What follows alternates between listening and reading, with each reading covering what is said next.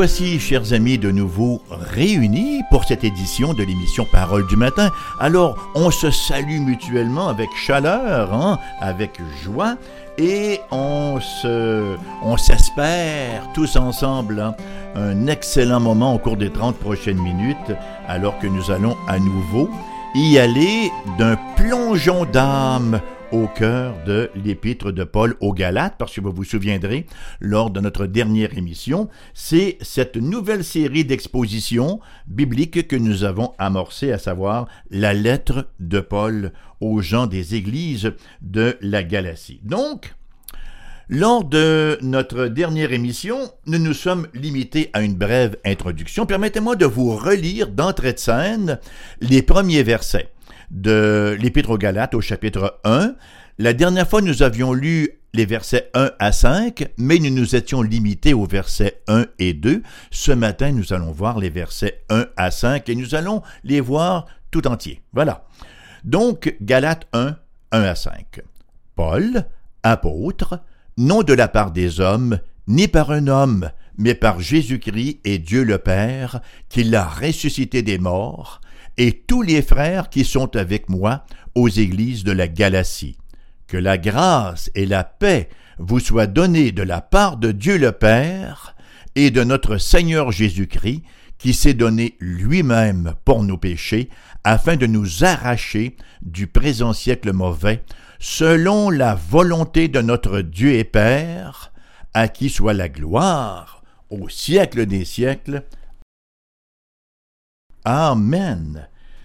Donc, lors de notre dernière émission, comme je le mentionnais tantôt, nous nous sommes limités simplement à une brève introduction de cet épître de Paul aux Galates. Hein. Nous nous sommes limités à voir en fait deux éléments principaux de l'épître, à savoir que l'apôtre Paul, contrairement aux accusations portées contre lui là par les judaïsants, était un apôtre de Dieu.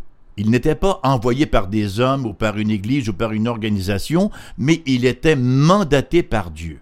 Nous avons aussi vu brièvement, nous avons abordé brièvement, devrais-je dire, le thème de l'épître, à savoir le salut par la grâce seule, par la foi seule. Et cela, on va en parler tout du long. Il n'y a pas une émission où ça ne reviendra pas parce que c'est l'essence de l'épître, voyez. Paul écrit précisément aux Galates pour leur rappeler cette importante réalité que euh, le salut, c'est par la grâce seule et par la foi seule. Donc ce matin, nous allons entreprendre l'étude du texte lui-même et nous y passerons vraisemblablement là, quelques mois, tout au moins, nous y passerons un bon nombre de semaines. Alors, pour vous dire un peu ce qui s'en vient, là, j'ai ce matin quelques points. Mon premier, c'est le Christ ressuscité. Mon deuxième, c'est le Christ crucifié. Hein, on commence un petit peu à l'envers. Et mon troisième, c'est à Dieu soit la gloire. En fait, je ne fais que suivre le flot même du texte de ces versets que nous avons vus, le 3 à 5. Donc, mon premier point, le Christ ressuscité. On l'a vu, hein? Le meilleur remède au pharisaïsme qui nous habite, la meilleure façon de faire taire le pharisien qui sommeille en nous et qui s'éveille rapidement, c'est la redécouverte de l'Évangile. C'est cependant d'une importance capitale d'être bien au clair sur ce qu'est l'Évangile. On s'était quitté sur cette question-là, vous vous souvenez, lors de notre dernière émission. Qu'est-ce que c'est pour moi l'Évangile? Comment est-ce que je comprends l'Évangile? Qu'est-ce qui me vient à l'esprit lorsque je pense au mot Évangile, bonne nouvelle? Bien, Paul consacre ses premiers coups de plume sous la direction de l'Esprit, hein, dans la rédaction de cette lettre-là, à définir clairement l'essence de l'Évangile. Alors, il commence avec la bonne nouvelle concernant la croix et le tombeau vide. Ah ben oui, c'est une bonne nouvelle. C'est la bonne nouvelle, la croix et le tombeau vide. L'Évangile, en effet, se compose de ces deux grands événements historiques. Ce ne sont pas des mythes, là. Ce sont des événements historiques, à savoir la crucifixion et la résurrection du Seigneur Jésus-Christ. Et ces faits-là représentent le point de départ dans la proclamation de l'Évangile. Parce que il rapporte ce que, ce que le Christ a fait pour sauver son peuple de ses péchés. Et c'est l'approche que Paul adopte, comme on le voit. C'est l'approche que Paul adopte dans toutes ses prédications, dans tous les endroits où il a visité, euh, toutes les villes qu'il a visitées et tous les lieux où il a implanté des églises. Et nous en avons un très très beau sommaire dans sa première lettre aux Corinthiens, chapitre 15, les versets 1 à 4. L'apôtre de dire, Je vous rappelle, frères, l'évangile que je vous ai annoncé l'évangile que je vous annonçais, que vous avez reçu, dans laquelle vous avez persévéré, il parle ici aux Corinthiens, et par lequel vous êtes sauvés, si vous le retenez dans les termes où je vous l'ai annoncé. Autrement, vous auriez cru en vain. Voyez-vous, c'est important. L'évangile dans lequel vous persévérez et par lequel vous êtes sauvés, si vous le retenez dans les termes où je vous l'ai annoncé, autrement vous auriez cru en vain. Je vous enseignais avant tout, comme je l'avais aussi reçu, que Christ est mort pour nos péchés, selon les Écritures, qu'il a été enseveli, qu'il est ressuscité le troisième jour, selon les Écritures. En simple, là, l'Évangile, c'est la mort expiatoire et la résurrection corporelle du Seigneur Jésus-Christ au profit, pour, en substitution d'autres personnes. Et c'est ce que Paul écrit aussi aux Galates dans la présente épître, sauf qu'ici, il commence par la résurrection. Nous lisons effectivement au verset 1, Paul, apôtre, non de la part des hommes, ni par un homme, mais par Jésus-Christ et Dieu le Père qui l'a ressuscité des morts. On ne manque pas de voir ici, en filigrane, la divinité du Seigneur Jésus-Christ. L'appel de Paul ne vient pas d'un homme, nous dit-il, mais de Jésus-Christ et du Père. Elle ne vient pas d'un homme, mais de Dieu.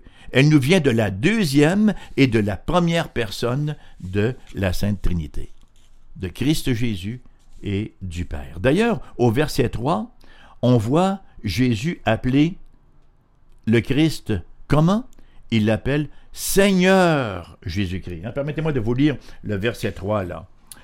Et euh, que la grâce et la paix vous soient données de la part de Dieu le Père et de notre Seigneur Jésus-Christ. C'est un titre extrêmement important parce qu'on sait qu'au premier siècle, c'était une des confessions de foi, n'est-ce pas, de l'Église débutante, hein? parce que César se réclamait d'être divin. Hein? On appelait César Curios César, Seigneur César, alors que la confession de foi des chrétiens était Curios Jesuristou, Seigneur Jésus-Christ. Être Seigneur, c'était divin. Et la raison pour laquelle Paul commence sa prédication de l'Évangile par la résurrection, mais c'est vraisemblablement lié à sa propre expérience de conversion. Paul n'était pas, lui, au pied de la croix lorsque Jésus s'est donné hein, pour les péchés.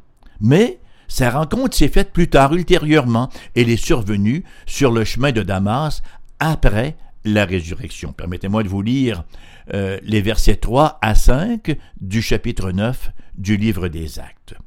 Comme il, Paul, comme il était en chemin et qu'il approchait de Damas, tout à coup, une lumière venant du ciel resplendit autour de lui.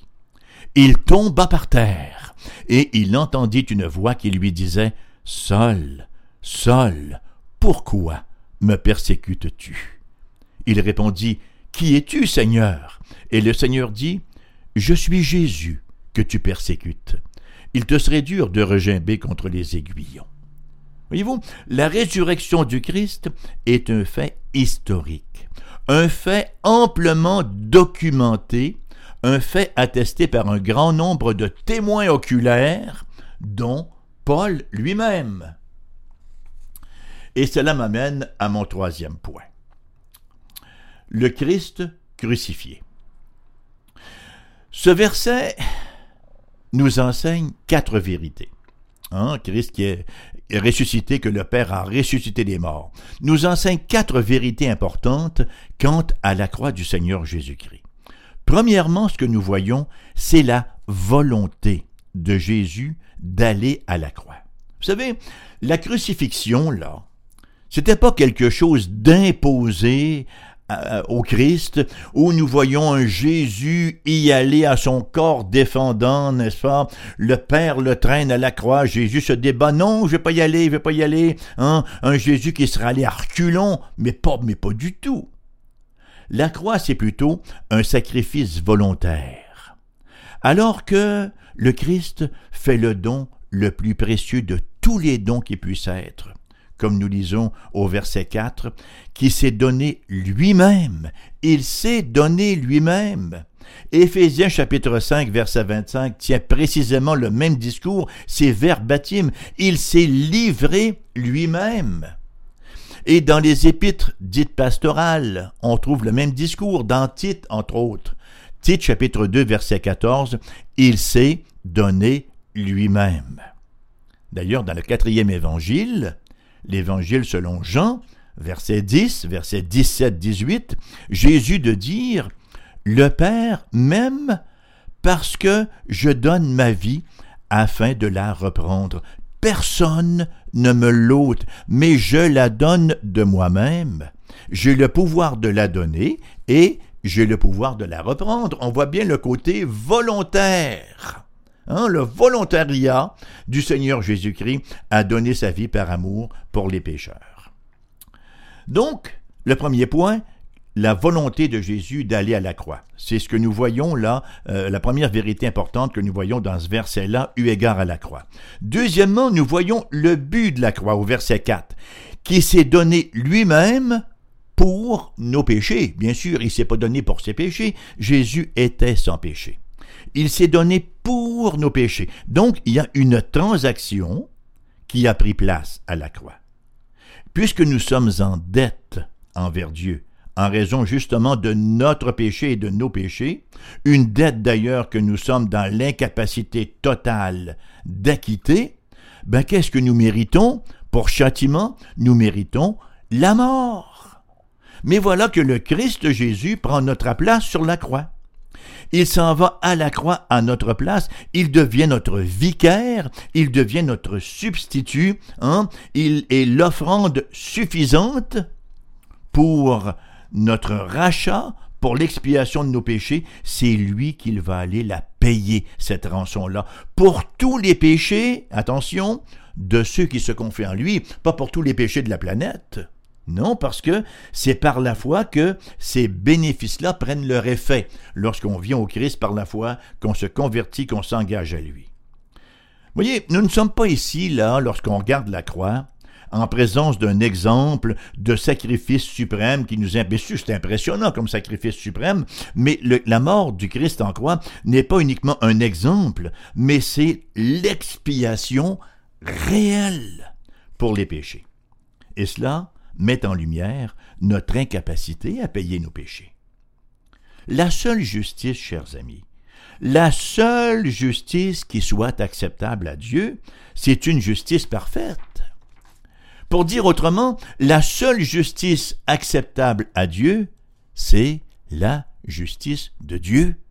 C'est donc Dieu lui-même, le Dieu fait homme, qui devait l'obtenir, qui devait l'acquérir, cette justice-là. Voyez-vous, lorsqu'on va se présenter au ciel devant Dieu, là, parce qu'il n'y a personne qui va échapper à cela, hein, on va tous comparaître devant le tribunal de Dieu. Lorsqu'on va se présenter au ciel devant Dieu, auquel nous sommes tous redevables, il nous sera demandé Où est ton attestation de justice? Ah Où est ton attestation de justice? Et sachons qu'il n'y a aucun autre certificat, il n'y a aucun autre sauf-conduit que la justice du Christ lui-même, mon substitut à la croix. Si nous n'avons pas cette attestation-là, ben voilà, c'est terminé pour nous, n'est-ce pas? L'entrée nous est refusée et tout ce qui reste, c'est le jugement éternel. Troisièmement, ce verset nous parle aussi des effets de la croix afin de nous arracher du présent siècle mauvais. Hein, c'est un bel effet. Nous arracher, nous extirper du siècle mauvais, du présent siècle mauvais. On n'est pas capable de s'en arracher nous-mêmes, mais le Christ Jésus, par sa grâce et par son Esprit Saint, peut nous arracher du présent siècle mauvais. Il va de soi que lorsqu'on a la croix, ou lorsqu'on pense à la croix, on pense expiation, et c'est vrai, hein? Christ a payé pour nos péchés. Mais par la croix, là, le Christ nous a aussi émancipés du monde. C'est ce que l'expression veut dire ici, du présent siècle mauvais. C'est le monde, ça. L'Évangile, c'est un secours. C'est un, un sauvetage. Le présent siècle mauvais, c'est rien de moins que la totalité de la vie humaine dominée par le péché et l'opposition à Dieu. Hein. C'est le mal dans toutes ses facettes, la guerre, le meurtre, l'oppression, l'immoralité, l'inceste, l'avortement et le reste, et le reste, et le reste, tout le catalogue. Ben, Jésus est mort à la croix pour nous en sauver pour nous y faire échapper individuellement et aussi collectivement pour nous y faire échapper ensemble en tant que nouvelle humanité. Même si, nous continuons à vivre, à vivre dans ce monde-là, nous ne sommes pas du monde, alors que le siècle ou l'âge à venir est déjà amorcé pour nous qui croyons pour reprendre les propos de, l'apôtre Paul encore une fois, cette fois-ci dans sa lettre aux Colossiens, chapitre 1, versets 12 à 14, Rendez grâce au Père qui vous a rendu capable d'avoir part à l'héritage des saints dans la lumière. Il nous a délivrés de la puissance des ténèbres et nous a transportés dans le royaume de son Fils bien-aimé, en qui nous avons la rédemption, le pardon de nos péchés. Et le quatrième élément que ce verset 4 nous enseigne, c'est l'origine de la croix. Christ s'est donné lui-même pour nos péchés selon la volonté de notre Dieu et Père, nous dit le verset. L'exécution de notre Seigneur Jésus, ce n'est pas un accident de parcours, n'est-ce pas? Ce n'est pas une tragédie imprévue, ce n'est pas un cri qu'on entend subitement du haut du ciel alors qu'un Dieu est pleuré et dit Oh non, oh non, ils ont crucifié mon fils. L'exécution du Christ en croix, la crucifixion, ce n'est pas un accident de parcours, ce n'est pas une tragédie imprévue, c'est le cœur même du plan de Dieu pour notre rédemption. Rappelons-nous ces propos, je dirais ces propos saisissants de l'apôtre Pierre lors de son fameux sermon à Jérusalem à l'occasion de la Pentecôte. Hein, ça nous est rapporté en Actes chapitre 2 versets 23 à 24. Écoutez bien. L'apôtre Pierre, dans cette prédication, dit, en parlant de Jésus, Cet homme, Jésus fait homme, livré selon le dessein arrêté et selon la préscience de Dieu, vous l'avez crucifié, vous l'avez fait mourir par la main des impies, Dieu l'a ressuscité en le délivrant des liens de la mort, parce qu'il n'était pas possible qu'il soit retenu par elle. On est loin d'un accident de parcours ici. Le dessein arrêté, la pression, ce que Dieu avait décidé d'avance. Ben, c'est ça, c'est le discours de Paul, à savoir que la croix a été dans l'Esprit de Dieu de toute éternité. Voyez-vous, dans le conseil divin, là, avant la fondation du monde, dans le conseil divin intratrinitaire, le scénario était déjà défini. Alors il nous reste bien sûr uniquement notre troisième point qui va de soi. À Dieu soit la gloire. La crucifixion, la résurrection, hein, ou si vous préférez, la croix et le tombeau vide, voilà les simples faits, mais les faits puissants de l'Évangile. La bonne nouvelle, c'est que Jésus-Christ, hein, que Dieu a ressuscité des morts, Jésus-Christ s'est donné lui-même volontairement pour nous arracher du siècle présent, du présent siècle mauvais, selon la volonté de notre Dieu et Père. C'est ça l'Évangile. Et j'espère que nous aurons noté, chemin faisant, que ces faits ne disent pas un seul mot de quoi que ce soit que nous aurions fait il ne nous est aucunement rapporté qu'il y avait en nous des petites choses méritoires, qu'il y avait en nous, n'est-ce pas, des petits traits de caractère tellement mignons, mignons, mignons, que Dieu ne pouvait résister, là, et qui dit, faut absolument que je les rachète, je les aime trop, qu'ils sont trop fins. Pas du tout. Il n'y a aucun fait, pas un seul mot, de quoi que ce soit que nous aurions fait, qui aurait motivé Dieu à faire cela. C'est avant que nous soyons nés avant que nous soyons créés. Ils ne font que documenter ce que Dieu a accompli dans l'histoire humaine par le biais de Jésus-Christ, complètement indépendamment de ce que nous avons fait. Tout ce que nous avons fait, nous, c'est d'être dans le péché et d'être révolté contre ce Dieu-là, de lui tourner le dos. L'Évangile ne consiste donc pas dans ce que nous faisons pour Dieu, mais l'Évangile consiste dans ce que Dieu a fait pour nous, chers amis. Dieu le Père, c'est celui qui est venu avec ce plan glorieux de salut que nous appelons l'Évangile. Dieu le Fils est celui qui volontairement a offert le sacrifice, à savoir sa propre vie, et il l'a fait en parfaite harmonie avec la volonté du Père. Dieu le Père, c'est celui qui a ressuscité Jésus d'entre les morts. C'est dire qu'ensemble, le Père et le Fils ont accompli notre salut par le moyen de la croix. Et ensemble, il l'annonce au monde. Il l'annonce au monde par quelle agence Par quel moyen? Par l'enseignement des apôtres. Et ensemble, il l'applique à nos cœurs par le ministère du Saint-Esprit. On ne peut donc pas passer à côté du fait que toute la gloire revient à Dieu, à Dieu seul, et c'est précisément le propos de Paul, alors qu'il termine l'introduction à sa lettre au verset 5, Dieu à qui soit la gloire au siècle des siècles. Amen. Puisque le salut, c'est l'œuvre de Dieu seul, hein? Du début à la fin, ben il va de soi que tout honneur et toute majesté lui soient attribués éternellement, c'est-à-dire au siècle des siècles, les siècles qui finiront pas.